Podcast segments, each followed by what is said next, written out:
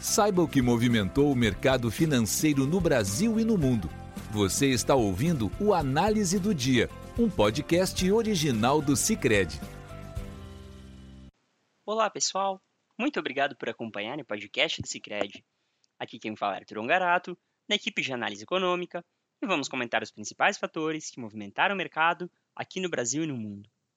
Na Europa, o dia foi de fortes perdas para os mercados acionários, com um ambiente de aversão ao risco, motivado pela persistência do agravamento das tensões no Oriente Médio.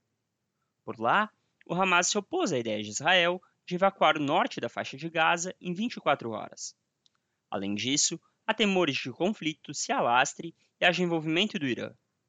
Esse cenário fez com que o petróleo disparasse hoje, com o barril do WTI para novembro saltando 5,77% a 87 dólares e 69 centavos e o Brent para dezembro decolando 5,69% a 90 dólares e 89 centavos.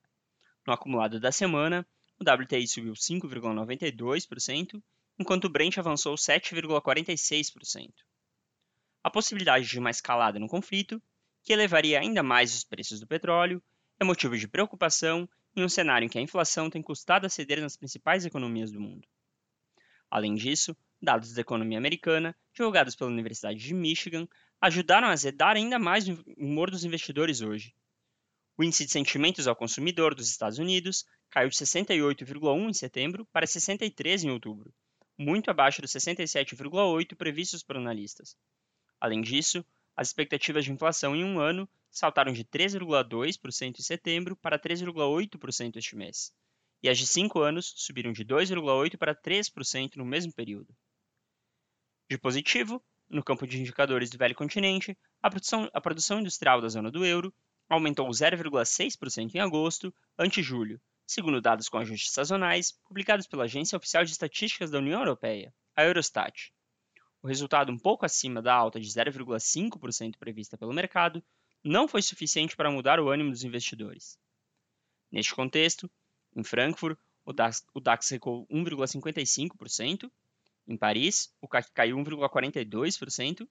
Em Londres, o FTSE 100 recuou 0,59%. Nos Estados Unidos, as bolsas chegaram a exibir um cenário mais positivo, após balanços corporativos de bancos trazendo sinais bem avaliados, mas as tensões geopolíticas serviram para conter os ânimos. E, com isso, as bolsas americanas fecharam mistas.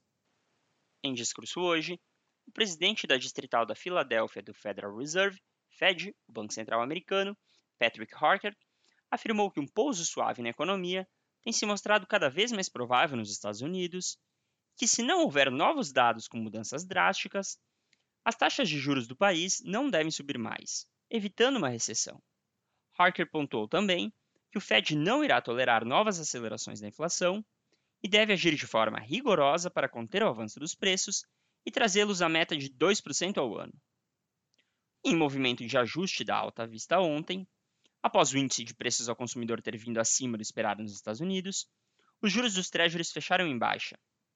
Os juros da T-Note de 2 anos recuaram a 5,04%, os da T-Note de 10 anos recuaram a 4,63%, e os do T-Bond de 30 anos recuaram a 4,77%. Neste contexto, o Nasdaq caiu 1,23%, o S&P 500 recuou 0,50%, e o Dow Jones subiu 0,12%. Já o índice DXY, que compara o dólar com uma cesta de moedas estrangeiras, fechou em alta de 0,57%. No Brasil, em dia de agenda doméstica esvaziada, com liquidez reduzida após feriado e com o ambiente externo negativo, o Ibovespa fechou em queda de 1,11% a 115.754 pontos.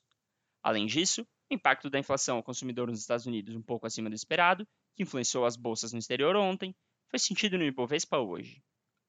O índice só não caiu mais, pois a forte alta do petróleo sustentou a Petrobras, que subiu mais de 3%.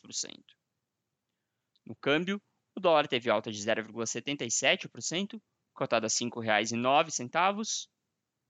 Por fim, os juros subiam forte no final da tarde de hoje, com a resiliência da inflação americana vista ontem, quando era feriado por aqui, e o dólar forte, às 17h25, as taxas dos contratos de depósito interfinanceiro, DI, para 2025, subiam para 11% contra 10,88% quarta.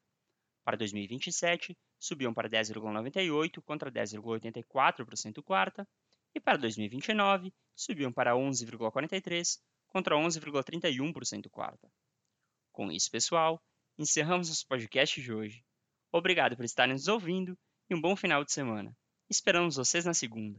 Você ouviu o Análise do Dia, um podcast original do Cicred. Até a próxima!